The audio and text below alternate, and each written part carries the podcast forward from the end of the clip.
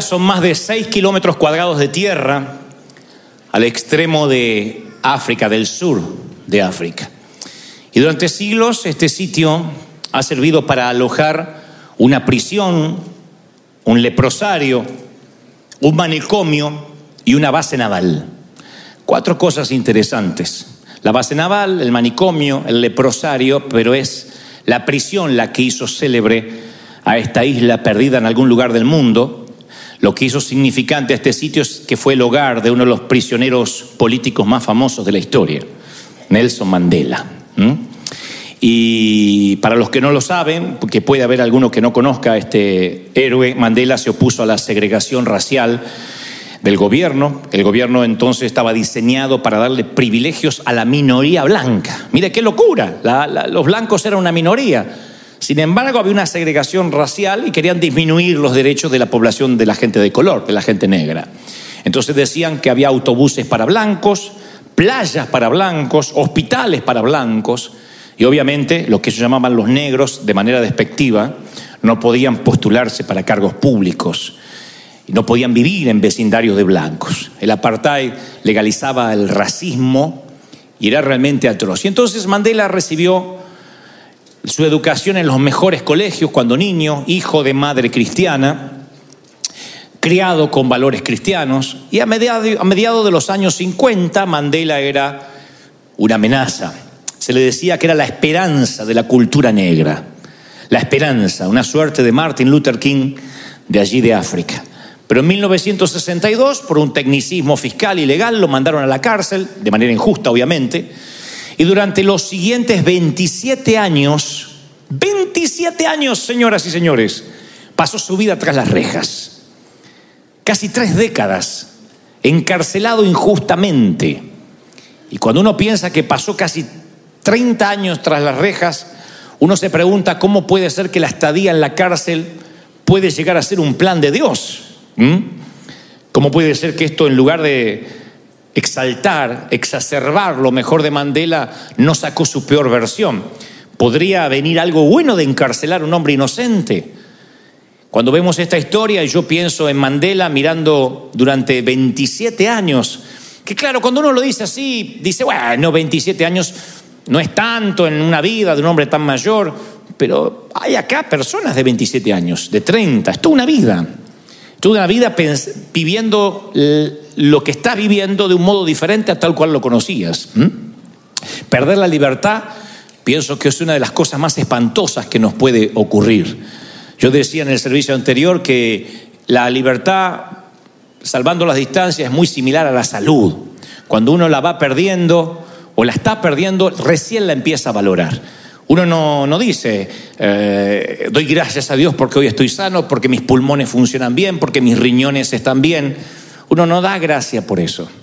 Pero cuando de pronto tienes que hacerte diálisis o tienes que pasar por eh, temporadas en camas de hospital, en camas de hierro, con sueros intravenosos, con respiración asistida, empiezas a valorar la salud.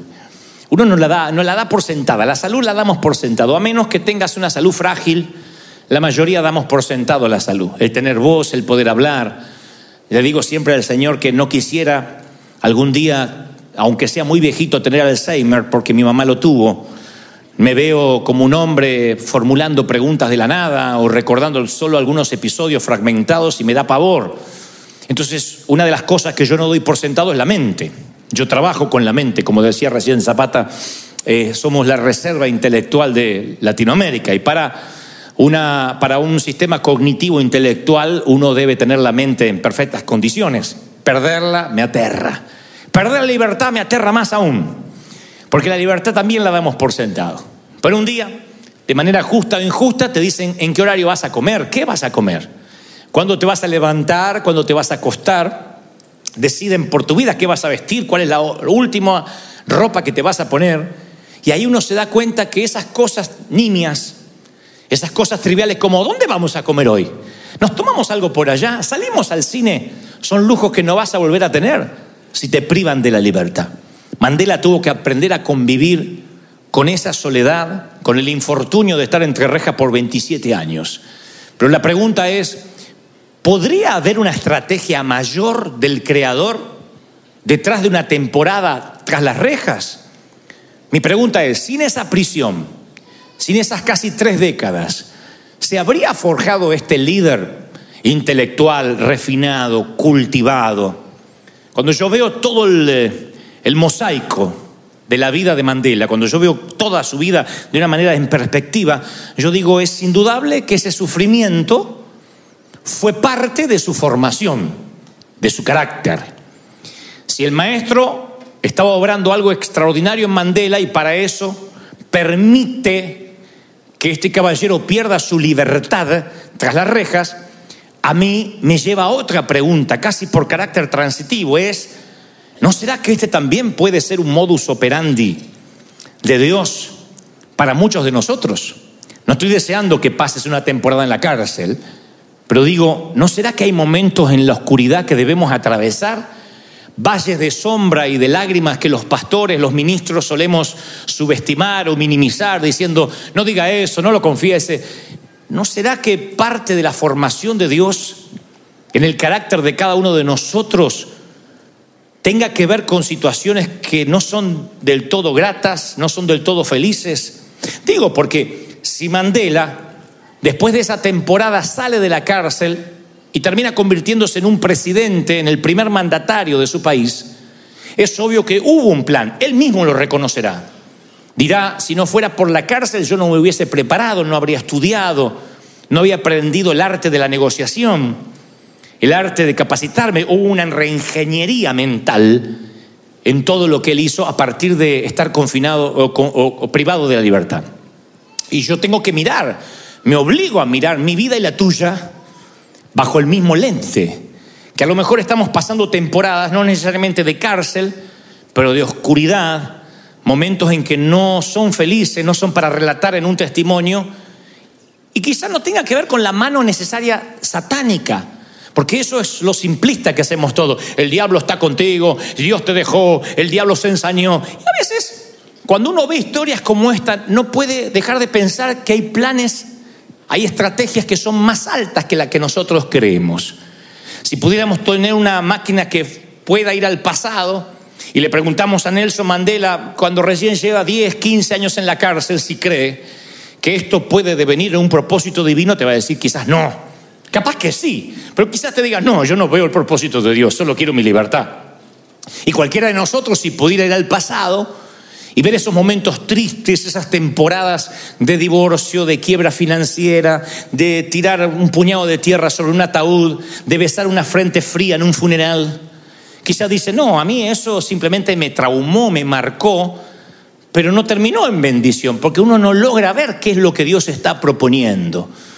Y es que las semillas germinadas, por lo general, nunca entienden desde su punto de vista limitado el proceso al cual están siendo sometidas. Una semilla no sabe si fue plantada o fue enterrada. La semilla no puede entender en, la planta o en el fruto en el cual se va a convertir. Entonces yo preguntaba hoy y reformulo, ¿y si todo lo que nos tocó pasar, y si todo lo que te tocó pasar en lugar de ser la parte oscura, el peor capítulo de tu existencia, fuera parte de un propósito para cultivar ese hombre o esa mujer que eres hoy. Nosotros decimos, no, no, no, Dios me hizo nueva criatura, yo llegué al Señor y las aguas del bautismo quedó el pasado, quedó el ex marido, flotó la suegra, quedó todo ahí. Y si Dios, a lo mejor todo ese proceso, si bien fuimos perdonados, en términos escriturales, todas las cosas son hechas nuevas, pero y si todo ese proceso de pronto devino en lo que hoy somos, porque uno lucha contra la soberanía de Dios porque no nos gusta dónde nos coloca su proceso. Dios empieza a procesarnos y entonces yo siempre digo, donde te encontró el Señor, no siempre está cerca donde va a plantarte. Él te suele trasplantar, no suele cambiar de lugar, de entorno, de cultura, de maneras de pensar, de paradigmas. Donde Dios te encontró no siempre es igual a donde Dios te va a plantar. Y en ese trasplante, en ese cambio, uno empieza a sufrir. Porque pensamos que estamos como marionetas al azar, como que estamos sin rumbo. Y sin embargo Dios nos está plantando. Y esta fusión cuesta tiempo. Este cambio cuesta tiempo porque uno se acostumbra a lo cómodo y a lo familiar. Y cuando empezamos a ver alrededor y no vemos un entorno reconocible, cuando Dios nos empieza a mudar, entonces uno empieza a sentirse la ansiedad de, que dice, ¿por qué Dios me quitó de la zona cómoda, de la, zona del confort? Decía en el servicio anterior que alguna vez leí de un libro del doctor David Cho que contaba la experiencia de las águilas y dicho sea de paso, después lo vi en un documental, que las águilas cuando hacen su nido, la mamá águila la hace con espinos y encima luego coloca todo un colchoncito de barro, de, de paja, para que los pichones no sientan los espinos. Y uno al ver la madre poner espinos y después el colchón encima, no entiende cuál es el propósito. Pero la mamá águila sabe que habrá un momento en que la comodidad de los pichones va a primar por encima del riesgo. Y entonces cuando los, los pichones ya tienen alas para volar, ella los empuja, se ve en el documental que con el pico les dice, ustedes pueden volar, no son gallinas. Pero los pichones se parecen mucho a nuestros hijos a los mamuts que dicen, yo me quiero casar, pero tengo 42 recién y no sé si, si me van a mimar, como mi mami que me hace la sopa. Entonces, reciban esta palabra del corazón, espino debajo del colchón, espino en los calzones, en algún momento sale liquidado. Entonces, bueno, este pone espinos, la mamá. Y ustedes van a ver que los empuja, prueba dos días de empujarlos. Y algunos no se quieren mover, algunos sí saltan al, al riesgo. Cuando la madre ve que la mayoría está acostumbrado al entorno, porque es maravilloso acostumbrarse al entorno, que te alimenten. Hay iglesias que son raquíticas allí, donde la mamá viene o el papá viene, el apóstol viene y le pone el gusanito en la boca. Entonces lo único que hace en la iglesia todos los amigos es y le pone el gusanito, dígale que está a su lado, repita esto, dígale al apóstol, voltea hacia atrás. Dice, por eso yo dije en el servicio anterior y vuelvo a repetir, si piensan que yo le voy a dar el gusanito, tu abuela, estás perdido conmigo. Vas a crecer, vas a madurar y vas a depender de Dios y vas a saber que Él es tu ayudador, tu cuidador y el que te hace crecer. Yo no le pongo gusanitos en la boca a nadie. Porque tienes que aprender a comer solo. Bueno, la madre ahí la sabe esto. Y sabe que la zona del confort produce atrofia. Y lo que no se usa se atrofia. Si no vas al gimnasio, te atrofia los músculos. ¿Sabías eso? Si tomas mucha cerveza, se te atrofia la panza. si no lees, te atrofia el cerebro. Yo conozco muchos universitarios necios, porque la última vez que leyeron un libro, estudiaron, fueron cuando se graduaron y dejaron de ser autodidacta. Y por más que dicen tengo un título y ostentan un título universitario, son gente que empiezan a ser sabios en su propia opinión, no se recicla, no tienen una reingeniería, no se reinventan, entonces van perdiendo hasta el léxico, la manera de hablar, porque no son autodidactas, porque lo que no usas, como el cerebro, también se atrofia. Si dejas de orar, se te atrofian las rodillas. Si reemplazas Netflix por la Biblia, se te atrofia la Biblia y se te atrofia la lectura espiritual, se te va atrofiando. Entonces cuando alguien se atrofia, empieza a ser absolutamente dependiente de que otro lo ayude.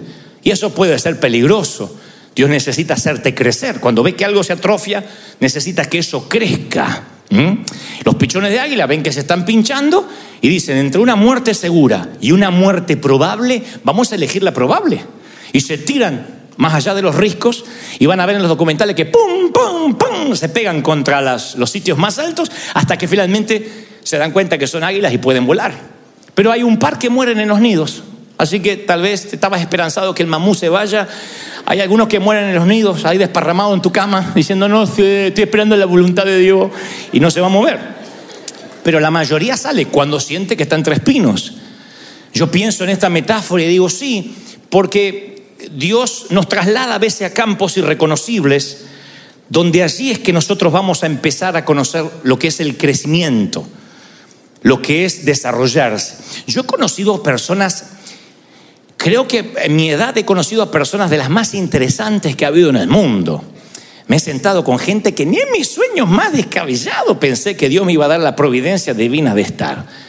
Entonces, mirando la historia de lejos, puede decir, bueno, Dios te privilegió, Dios tenía un plan, sí, claro que lo tenía, Pero la gente suele mirar nuestra tierra prometida y no valorar o no estimar el desierto. Y si me vas a buscar a mí cuando yo era un muchachito, mi papá me iba a llevar, me llevaba a los aeropuertos a ver cómo despegaban los aviones. Esa era la salida del sábado. Vamos a ver cómo, mira, uno grande, oh, uno chiquito. Y de tanto en tanto decía, papá, ¿y yo podré volar en uno de esos? ¡Está loco! Porque eran así alentadores los papás de antes. ¡Está loco! ¿Sabes lo que sale? Viajar ahí. Aparte, ¿a dónde vas a ir? Porque nosotros pensábamos que no había más mundo aparte de Argentina. Sabíamos de México, algo por el Chapulín, pero hasta por ahí nomás. pero no, no, no sabíamos que había otro mundo. Y, me acuerdo de esos tiempos donde yo estaba convencido de que mi vida iba a quedar así. Y si también usas la máquina, la misma máquina del tiempo para ir a ver a Mandela cuando joven o en la cárcel, para irme a verme a mí cuando niño, te hubiese dicho no. Estoy con zapatos despegados, heredando los pantalones de mis hermanos. ¿Cómo voy a pensar que Dios puede tener un plan? Yo hubiese estado convencido que yo no estaba plantado, que yo estaba enterrado y ni en mis más descabellados sueños yo hubiese imaginado vivir lo que Dios me ha permitido vivir. Claro, porque la semilla de quien yo era no podía comprender el fruto que daría o la planta en la que Dios quería que yo me convirtiera.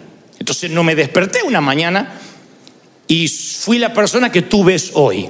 Nada fue de casualidad, nada fue suerte, todo tiene que ver con proceso, con cultivo, con tiempo, como tu vida.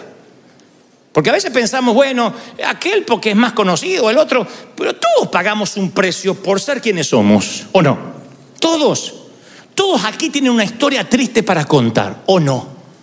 ¿Quién dice, ah, no, no, no, no, mi vida fue de cuento, a mí mi vida la produjo Disney? ¿Quién? Todos tienen una historia triste que contar. Todos dicen, wow, yo tengo una temporada en el hospital, yo tuve temporadas en el panteón, yo pasé por divorcios, por crisis, lo que pasa es que las iglesias nos volvemos demasiado higiénicos, hacemos de la Biblia una Biblia aséptica, la higienizamos demasiado para decir, no, no, no, hay que vivir en victoria, está todo bien, y nos ponemos caretas. Pero todos vivimos crisis, momentos difíciles. Lo que pasa es que en el proceso de la cuna a la tumba perdemos la autenticidad. Pero si pudiéramos realmente ser auténticos, todos pagamos un precio para estar donde estamos. Y pagaste un precio para tener hijos, pagaste un precio para no tenerlos, pagaste un precio por estar solo, pagaste un precio por estar casado.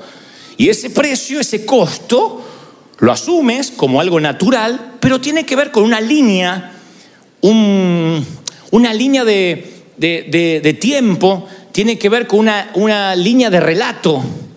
O sea, tu, tu vida no son una serie de cuentos cortos que no tienen conexión. Es una línea, es un relato. Dios sabe dónde ibas a pasar, dónde te ibas a criar, por una soberana razón, porque quería que crecieras. Lo que pasa es que Él no nos muestra los planos y eso es lo que nos pone mal. Es posible que ahora mismo estés pasando una temporada difícil y te cuesta conectar los puntos. Dice, ¿y esto en qué me va a servir?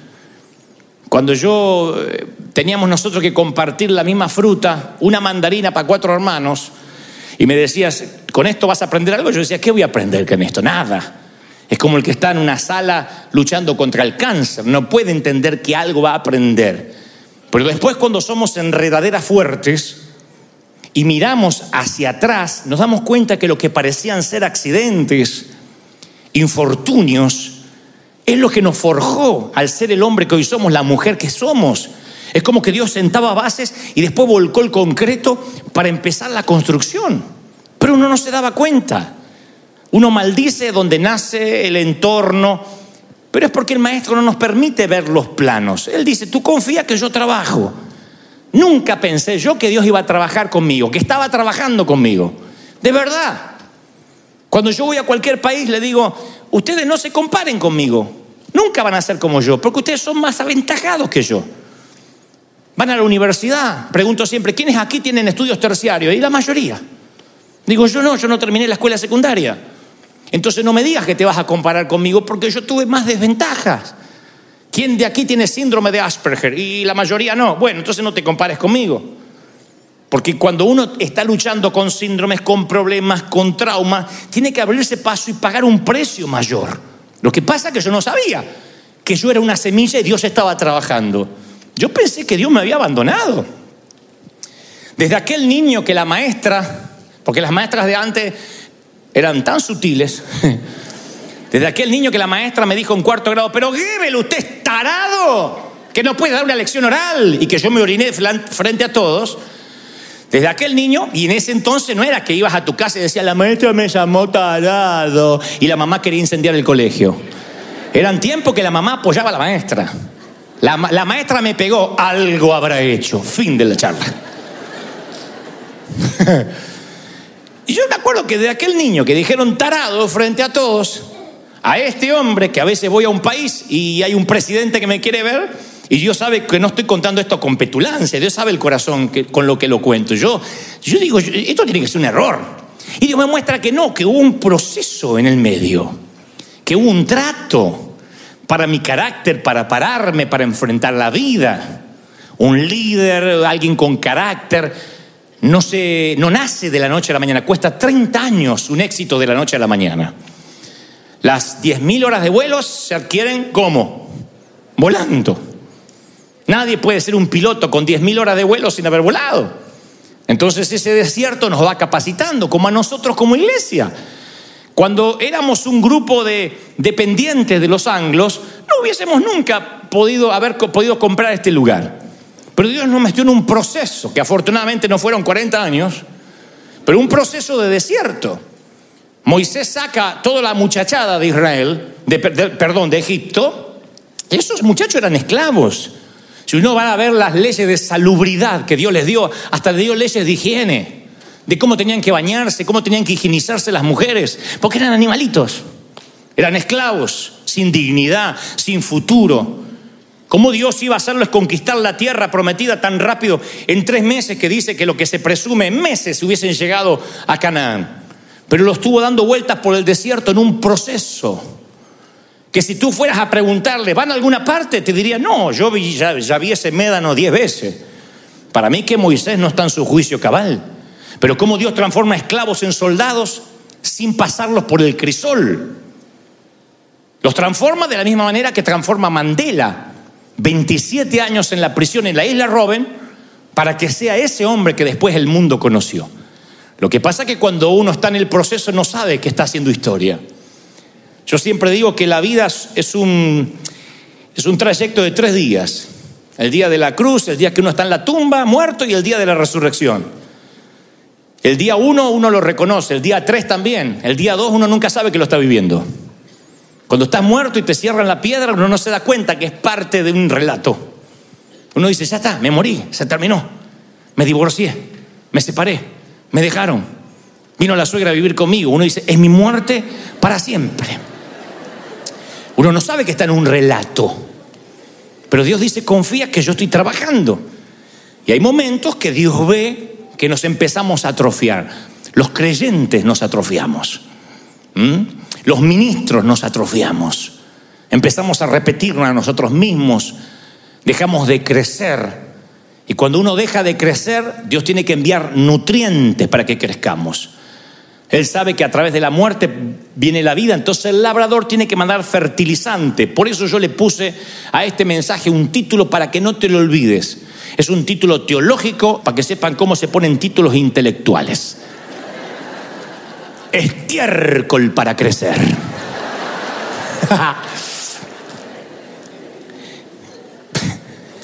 Porque el labrador cuando dice no está creciendo le pone estiércol para que pueda crecer.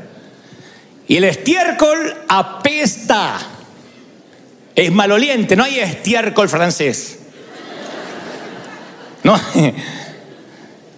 Pero ese estiércol es porque cuando hay comodidad y hay ciclos de estancamiento, él interrumpe nuestra conveniencia, nuestra comodidad y dice, hay algo que se está atrofiando y necesita crecer. Tengo base bíblica. En la palabra sobre la higuera, que no daba fruto por tres años, Dice la Biblia que el dueño de la viña buscó fruto durante tres largos años y nunca había fruto. Y al no encontrar ningún fruto, le ordena a su jardinero, a su labrador, dice, mira, cortame este árbol que no sirve. Y noten esto, porque esto está en las escrituras, tiene un significado, no es una, una mera anécdota o una metáfora, simplemente por ponerla. El labrador dice, Señor, déjela todavía este año. Tres años la habían esperado. déjela este año hasta que yo cabe alrededor de ella. Y ahí se nos escapa el detalle. Y la abone. ¿Saben lo que es el abono? Estiércol, fertilizante. Y si diere fruto, bien. Y si no, la cortamos. Lucas 13, 8. El abono tiene nitrógeno, fósforo y potasio. Y la única manera en que crezca es cuando empiezas a oler mal. Cuando la vida se pone densa. Cuando la vida se pone cloacal. Y notas un aumento en la cantidad de estiércol, de problemas. Tienes que prestar mucha atención. No tienes que decir, ay, ¿qué me pasó ahora? Significa que hay un plan de Dios. Algo que tienes que saber que es parte de una temporada. Salomón divide la vida en 28 temporadas. Sin embargo, pareciera que los predicadores nos olvidamos del tiempo de llorar, del tiempo de arrancar.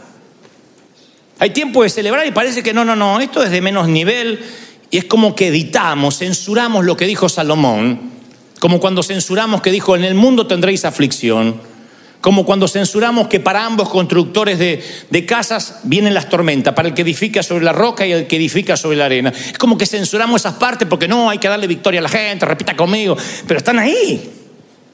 Esos temas van a venir, esos problemas van a venir, el estiércol va a venir, es parte, es una señal de Dios que Él ve algo estancado, atrofiado, y entonces aplica una cantidad extra de excremento. Porque los problemas son como vitaminas, como nutrientes que te forman. Las pruebas te estimulan a crecer. Hagan memoria. Uno no es la misma persona después de pasar por una enfermedad que pudo haber sido terminal. Me consta, aquí hay damas que decían, yo me hacía problema por todo, hacía planteos y escándalo por un vaso sucio en casa. Un día tuvo que luchar contra el cáncer de seno, se sanó y ya no se preocupa, ya las preocupaciones como el vaso sucio vuelan por fuera de su radar. Y no es que se hizo una persona necesariamente más buena, ordenó sus prioridades. Dijo, cuando estaba en el hospital y sabía que iba a ver a mis hijos por última vez, me importaba un cuerno el vaso sucio. ¿De qué te sirve una sala ordenada, un sillón impecable, cuando te estás muriendo en una cama de hierro en el hospital? Se ordenan las prioridades cuando de pronto el excremento te hace valorar lo que antes no valorabas. Mandela diría, nunca yo habría sido un autodidacta, alguien que leyó, alguien que se preparó, si no hubiese pasado por esas etapas de la cárcel, esas etapas de soledad, de la segregación aún dentro de la prisión. Entonces hay cosas que nos tienen que pasar para que nuestro carácter empiece a formarse. Y yo voy a contar una historia que escuché cuando niño, lo voy a hacer de la forma más fina posible para la iglesia, versión iglesia, que un pajarito, sus, compañeros migraron para el Ecuador y él se quedó en las zonas frías de Alaska. Y entonces como se olvidó de emigrar, el invierno lo tomó de sorpresa Intentando volar sus alas congelaron y el pajarito cayó a tierra completamente congelado, consciente pero congelado. Cuando estaba tirado en el piso, dijo, ¿qué otra cosa peor me pudiera pasar? Y una vaca que estaba pastando y rumiando. Pasó y hizo, mmm. Defecó encima del pajarito. Y ahora el pajarito dijo, sí, estoy fregado. Lo congelado me lo aguantaba, pero esto es perder la dignidad. Y en medio del olor, de pronto se da cuenta que el excremento no es tan malo. Porque el excremento, por su tibieza, descongela el pajarito.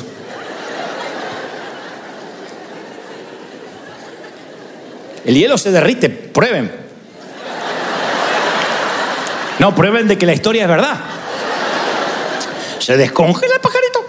Y entonces debajo del excremento, cuando se pone feliz, empieza a piar, pi, pi, pi, para que alguien lo venga a rescatar. Y un gato que andaba por ahí escuchó que el excremento piaba. Se acerca y con las patitas empieza a quitar lo feo, lo horrible, lo apestoso, y el pajarito dice, por fin alguien que me va a ayudar a salir de esto. Cuando el gato ve que es un pajarito, se lo come. Moraleja proverbial. No todo el que te defeca es tu enemigo y no todo el que te saca de ahí es tu amigo. ¿Eh?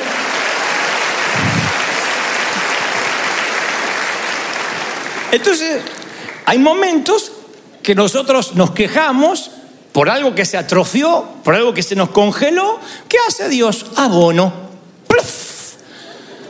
La vaca de la vida y cae sobre ti. Y si te empiezas a quejar o a piar, lo más probable es que salgas de ahí antes de tiempo y corra riesgo tu vida, literalmente.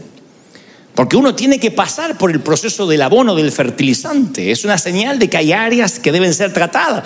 Ahora, yo sé que preguntas, y, vamos, ¿cómo puede ser de Dios que yo todavía esté enfermo? Es injusto. ¿Cómo puede haber sabiduría en que yo siga con el cáncer propagado en el cuerpo? Otros dicen, vivo pagando el mínimo de la tarjeta todos los meses, me están comiendo los intereses y me dices que hay un propósito divino. ¿Estás diciéndome que, que perdiera mi trabajo con todo lo que hice yo por esa compañía? ¿Puede que Dios esté manejando los hilos detrás? ¿No es más lineal, más fácil decir lo malo Satanás, lo lindo de Dios? Me enfermé, Satanás. Y aunque escrituralmente Dios no es el dueño de la enfermedad, ni te la envía, podemos ir a cientos de ejemplos donde Dios levanta el vallado, como en la vida de Job, donde va a comenzar un proceso porque Dios lo determinó. Tú dices, me estás diciendo que aquella relación que yo tanto eh, anhelaba o quería se terminó o no pudo ser, también tiene que ver con Dios. Sí. ¿Por qué Dios lo permite? Bueno, si tuviste pensamientos como estos, no estás solo.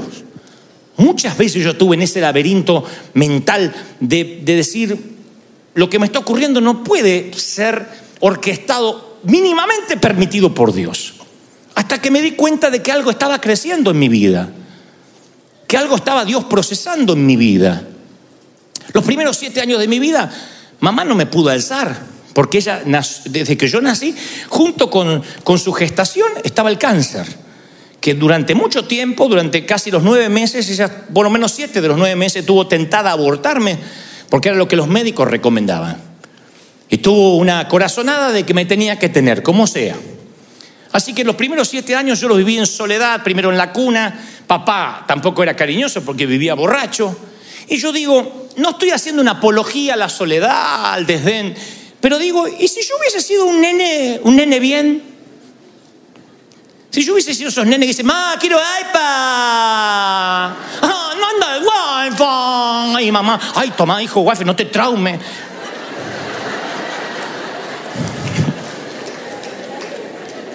Vieron que hay madres así, ¡ay, la clave, la clave para el nene, la clave! ¡Que el nene está llorando! Hacen los nenes. Yo capaz que hubiese sido esa clase de gente que de adulto cree que el mundo le debe algo. Cree que Dios le debe algo. No, no piden, exigen, hacen pactos con Dios. Pacté por tal cosa. ¿Quién cuerno eres para pactar?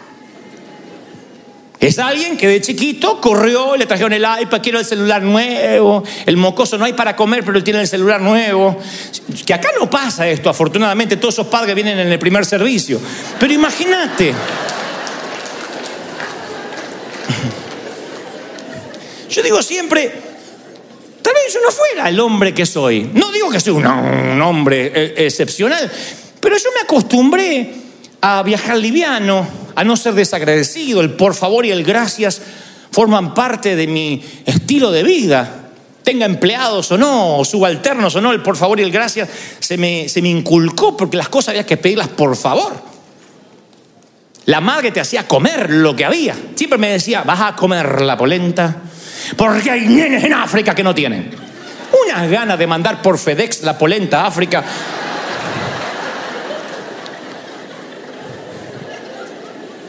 ¿Sus madres eran así?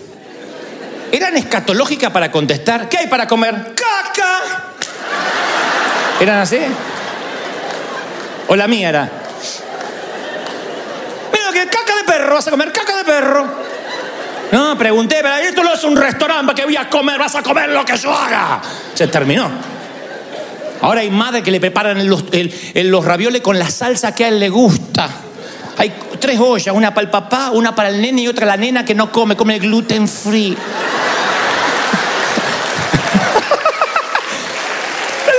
¿O no? Y las madres sabían esto del excremento, porque decía, caca vas a comer, porque así uno crecía. Y no es que te daban excremento, pero es la manera de decir, no preguntes más. Vas a comer lo que hay para comer. Punto, se acabó. Y creo que mucho de esta generación que valoramos, que respetamos, y tenemos muchos defectos, por supuesto. Estoy hablando de aquellas cualidades que son inherentes a nosotros, son por esas, trazando una línea de puntos hacia el pasado, por esos momentos difíciles, que Dios sabía a quiénes íbamos a llegar, de qué manera, Él estaba brotando una nueva vida. Entonces, todo aquello que pasó no era una profecía de destrucción, de que las cosas iban a ir mal. Él nos mete en un ambiente controlado, en una suerte de invernadero, vivero. El Padre te trasplanta, invierte tiempo y nunca va a dar la vuelta y abandonarte. Lo que intento decir es que si estás pasando una temporada difícil, es que Él ya te puso en un ambiente controlado, donde hay lluvia, donde hay calor, tierra homogénea, húmeda, que es lo que te va a hacer crecer, pero uno en el momento no lo puede, no lo puede ver. Lo que sí te puedo decir de parte del Señor, que ese campo que estás ahora plantado no es tu cementerio, no estás enterrado, estás plantado, mi querido. Dios está haciendo que crezcas, Dios está usando ese terreno para cultivarte, ¿o no? Y esa es la manera que nosotros nos vamos desarrollando, vamos creciendo, nos vamos haciendo fuerte. ¿Qué es una semilla si no es plantada? Nada, es semilla. Colocas una semilla en un cofre y en 10 años, ¿qué tiene? Semilla. Ahí es cuando uno entiende lo que Jesús dijo. Les aseguro que si el grano de tierra no cae en tierra y muere, el grano de trigo, perdón, grano de tierra, dije, el grano de trigo, no cae en tierra y muere, se queda solo. Pero si muere, produce mucho fruto. Ahí uno empieza a cambiar la mentalidad y dice, yo no tengo que huir de todo lo que me pasó, no huyas. Yo sé que el Evangelio nos ha dicho, deja el pasado atrás. Bueno, en términos de resentimiento, de dolor está bien. Pero tu background es tu background, tu, tu, vida es tu vida. Este hombre, esta mujer que eres, fue aquel niño de carencias, de hogares, de falta de cariño, de falta de abrazo. Por alguna razón Dios te mantuvo en un ambiente controlado para que seas esta persona. Y no estoy redimiendo tu dolor, no estoy diciendo, bueno, no importa el dolor o en su defecto minimizándolo. Yo sé que hay mujeres aquí que fueron abusadas cuando niñas y no hay manera de vestir eso con un cuento. Porque cuando te roban lo más preciado que tiene, que es la inocencia, te cambian la vida tal como la conocías. Así que no te estoy diciendo agradece que fuiste abusada porque sería una falacia, una locura de mi parte. Lo que digo es que aún así había un ambiente controlado. Pero ¿por qué Dios lo permitió? No puedo decir por qué permitió Dios 27 años de cárcel de Mandela. Porque hay cosas que pasan. Yo sé que hay nutrientes que tienen que ver con nuestra formación. Y todo sirve. Todo. Dios es un Dios que recicla. Dios es un Dios que no tira nada.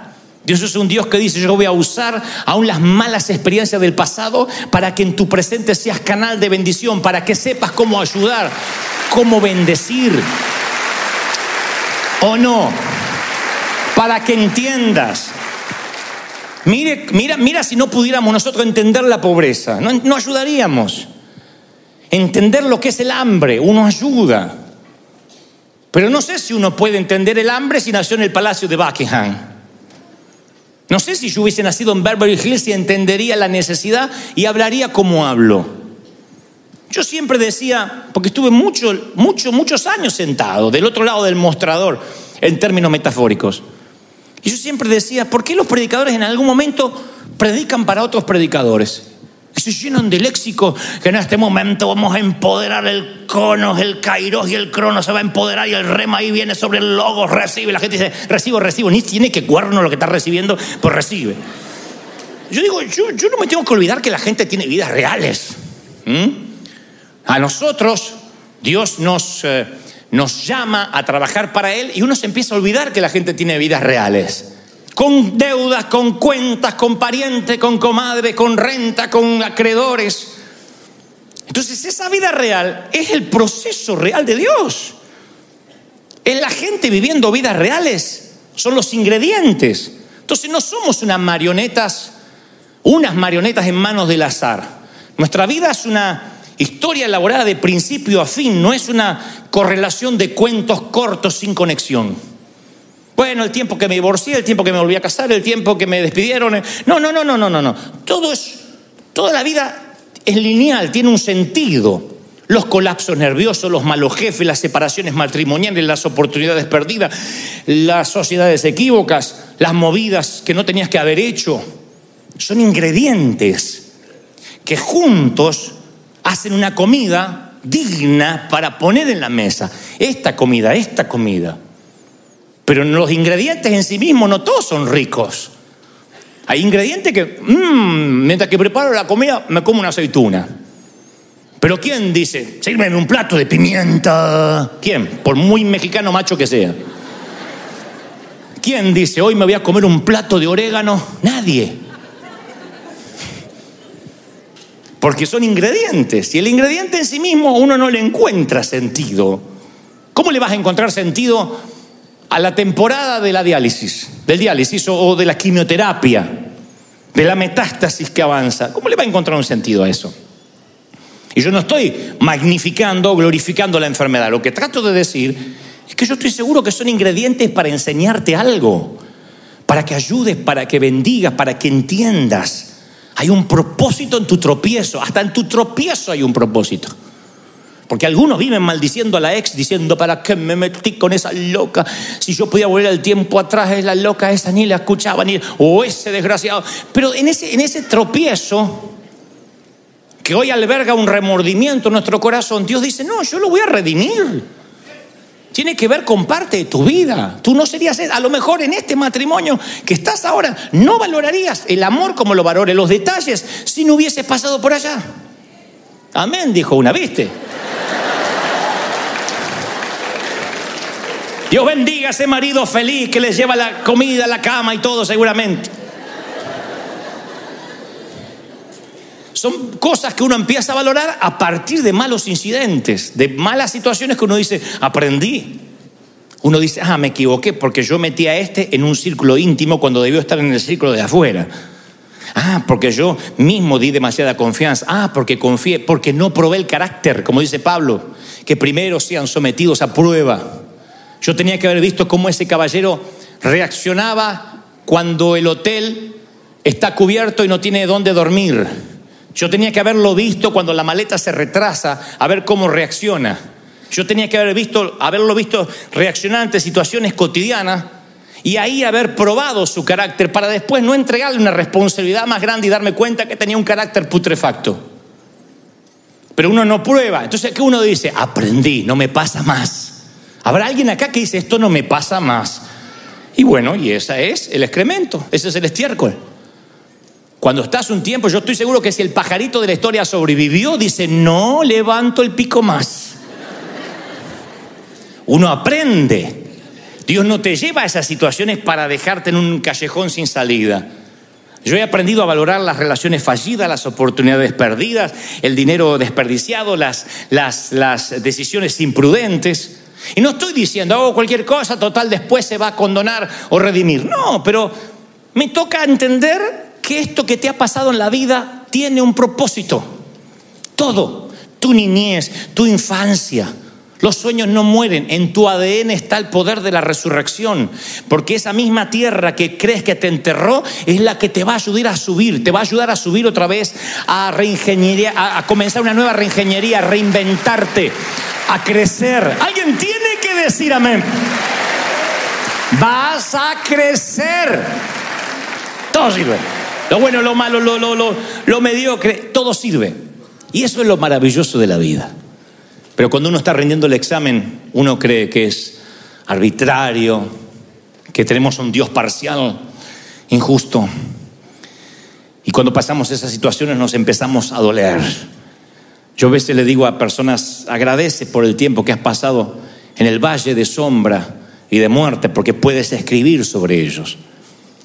Yo no creo en nadie que me diga, como dije hace unos domingos atrás, quiero que Dios me use en cosas grandes y no tenga heridas que exhibir que no lo hayan criticado, que no lo hayan dilapidado, porque este es un ambiente muy hostil, porque el pueblo evangélico es uno de los pocos ejércitos que remata a sus heridos. Encontrarás muy pocos, muy pocas iglesias que son hospitales del alma. La mayoría son museos de santos. Y en cuanto ven que fallas, ¡bum! te liquida. A otro lado porque apestas. Entonces tienes que estar preparado, no solo para el enemigo que está delante, sino para el propio entorno. ¿Dónde se aprende eso? En la universidad de la vida. Si uno quiere, quiere no enfermarse de, del ébola, tiene que darse una pequeña dosis de ébola, eso es la vacuna. Te dan una pequeña dosis de aquello que quieres combatir y ahí generas el anticuerpo, ya tiene el ébola tu cuerpo. Lo que pasa es que no nos dicen que eso son las vacunas, decimos nos dieron algo contra la gripe, no, te inyectaron gripe. ¿No lo sabían? Me dieron algo contra la gripe para que no me enferme, te pusieron gripe en el cuerpo. Una pequeña dosis de gripe para que las defensas suban y no tengas, no estés propenso a enfermarte gravemente. Entonces cuando alguien quiere ser curado del rechazo, ¿qué hace Dios? Excremento para que te rechacen. Ay, que Dios me ayude en la baja estima. Van a venir y te van a decir, ay, qué gorda que estás, se te cayó el trasero, me parece. Señor, si pedí que me ayudara, ¿te está ayudando Señor? Para que diga mucha honra, tengo este trasero y no te importe. trasero caído con seguridad vale más que trasero levantado con una mujer insegura. Anoten para los proverbios.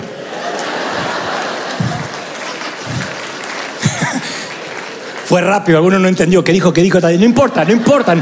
Para ti no es la revelación. Si estás preguntando, no es para ti la revelación. No están preparados para esta revelación profunda. Pero cuando dice, Señor, dame paciencia, ¿qué hace Dios? Han pedido paciencia, Dios, Señor, hazme paciente. Vienen tus sobrinos a casa.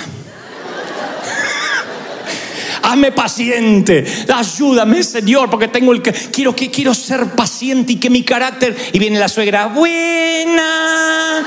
Dios lo manda, no Satanás, y lo que pediste. Dosis de ébola. Dosis de lo que quieres combatir. Eso es excremento, ahono, te hace crecer, te fortalece, hace que seas fuerte. Y Dios se lo toma tan en serio. Yo me tengo que cuidar mucho lo que predico porque Dios parece que puso un ángel asignado y que le dijo, vos escuchás lo que dice y de todo lo que dice que lo viva.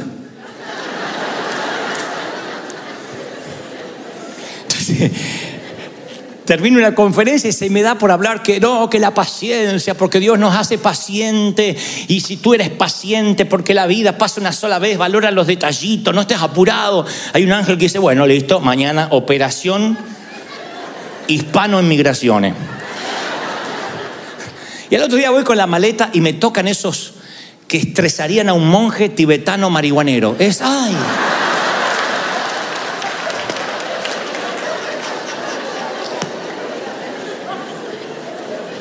¿Qué lleva, señor, en la cartera? La computadora. ¿ah? ¿La podemos revisar? Sí. Ah, es el cinturón. Ya me lo saqué. Bueno, puede volver a pasar con una paz y el avión que se está yendo. Digo, ¿de verdad tengo cara de narco? ¿De verdad? ¿De verdad? Abra la computadora, ¿la puede prender? Y cuando la voy a prender, dice, espéreme, y se va a hablar a otro lado así con una paz. Yo digo, Señor, ¿por qué? ¿De verdad moriste en la cruz por ella? ¿De verdad?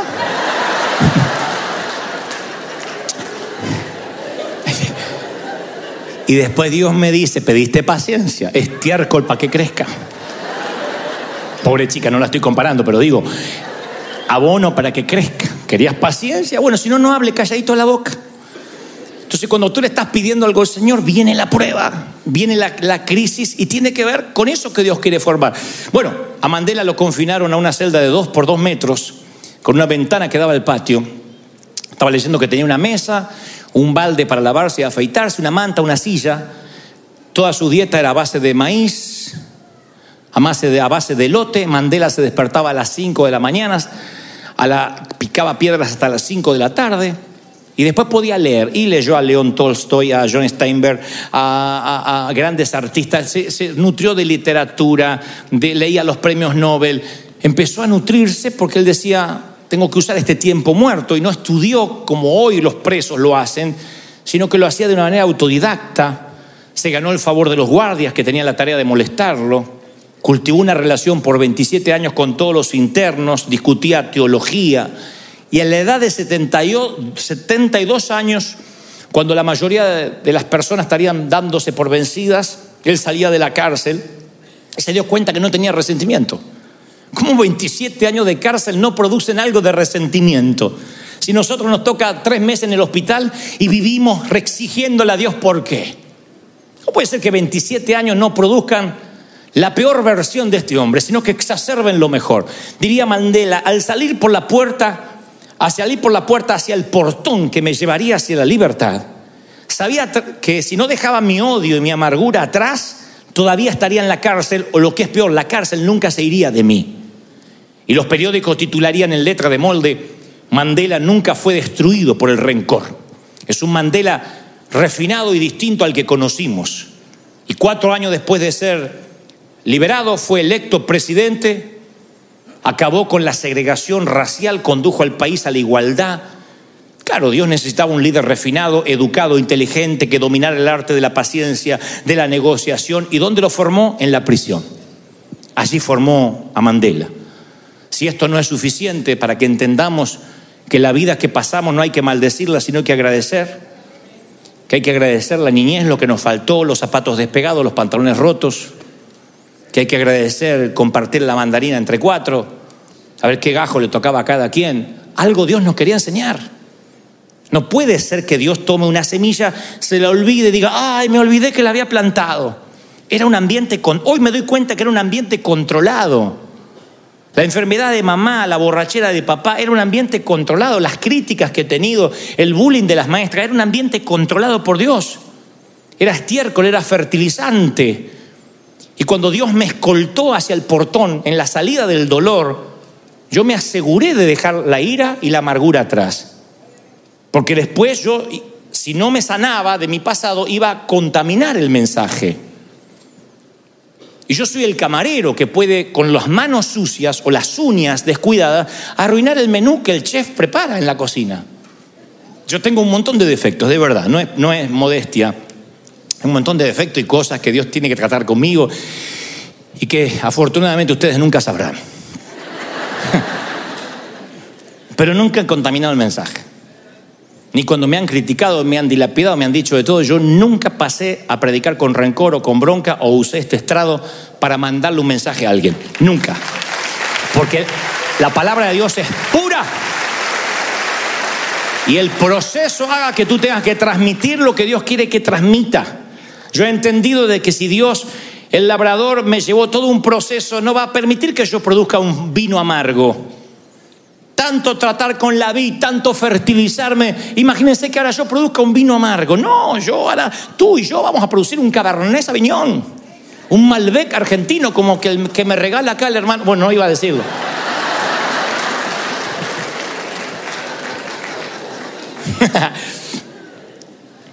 y ese vino es producido por el labrador, por la, por la siembra, por la cosecha, por el abono, por los surcos que se abren. Mi querido, yo no estoy diciendo que te vayas hoy pensando, bueno, entonces redimo mi dolor. No, pero yo quiero que cierres la etapa del dolor con agradecimiento. Eso es lo que quiero que hagas hoy. Que bendigas el tiempo del divorcio. Yo sé que fueron momentos amargos de la corte y que cualquier pastor dirá, deje eso atrás, ya está. Pero si no le pusiste un moño y lo cerraste, eso te va a seguir toda la vida. Y va a afectar tu pareja y va a afectar a tus hijos, los vas a contaminar, los vas a pervertir. Recuerden que pervertir a los hijos es desviar del uso natural. Y pervertirlos, ensuciarlos, que tu padre que me abandonó, que tu padre un sinvergüenza, que andaba con las mujeres. Por, hacer eso es porque no, no cerraste una etapa. Dios te permitió eso por alguna razón. Dios permitió el cementerio, Dios permitió la enfermedad. Hay razones. Yo estuve un día detenido, no 27 años, un día, injustamente fue las peores 24 horas de mi vida. Pero yo digo, si yo no hubiese estado detenido ese día, yo todavía sería un gerente de ventas. Un simple gerente de ventas ganando una fortuna.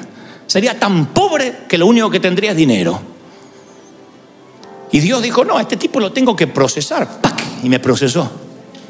Era la manera en que yo tenía que entender que él quería ponerme abono y ese abono olió espantoso. Un día me quise escapar del Señor. De adolescente me escapé dije, no me encuentra más. Me fui a vivir, le dije a mi papá, ni te voy a decir dónde estoy para que si te vienen a preguntar no sepas. Y me escapé. Tenía un departamentito chiquitito y de pronto me estoy bañando así, me resbalo en la bañera, me pego en la columna contra la bañera. El dolor, y yo supe que me había quebrado porque el dolor era, se me puso blanco todo, se me puso blanco, perdí. Y entonces, así como estaba, que no me pude ni envolver en la toalla, quiten la imagen mental ahora, pero se lo... Tampoco había mucho para ver, pero bueno. Salí arrastrado hasta el balcón y grité y me desmayé. Lo siguiente estaba en una ambulancia. Y cuando estaba ahí en el hospital, lejos de mi familia, lejos de todo, yo supe que Dios me estaba enviando estiércol para que creciera. Si no, yo iba a ser el típico tipo que escapa de todo, que huye. Y Dios quería ser un hombre de mí que enfrente. Y entonces Dios me dijo, vas a tener que aprender. Al que ama disciplina, cerco de espinos, Gomer. Dios te empieza a cerrar. La historia de Oseas y Gomer es que Dios lleva a la mujer que vuelve a sus antiguos amantes, la cerca para que regrese otra vez a su esposo. Dios va a usar los métodos que tenga que utilizar para que tú regreses a casa, a sus brazos, para que vuelvas a creer. Entonces yo no quiero que maldigas más tu pasado, que agradezcas. Naciste en Guatemala, en El Salvador, en Colombia, en Dominicana, en una zona de cordones de emergencia. Agradece, por eso eres esa clase de persona. Por eso valoras, por eso no tiras comida. Por eso no eres el típico nene de mamá que quiere que le lleven el gusanito en la boca, porque te criaste, te forjaste al hombre, a lo macho, como una mujer, como una dama. ¿Estás conmigo, sí o no? Vamos, celebra al Rey de Reyes, si lo crees. Aleluya. El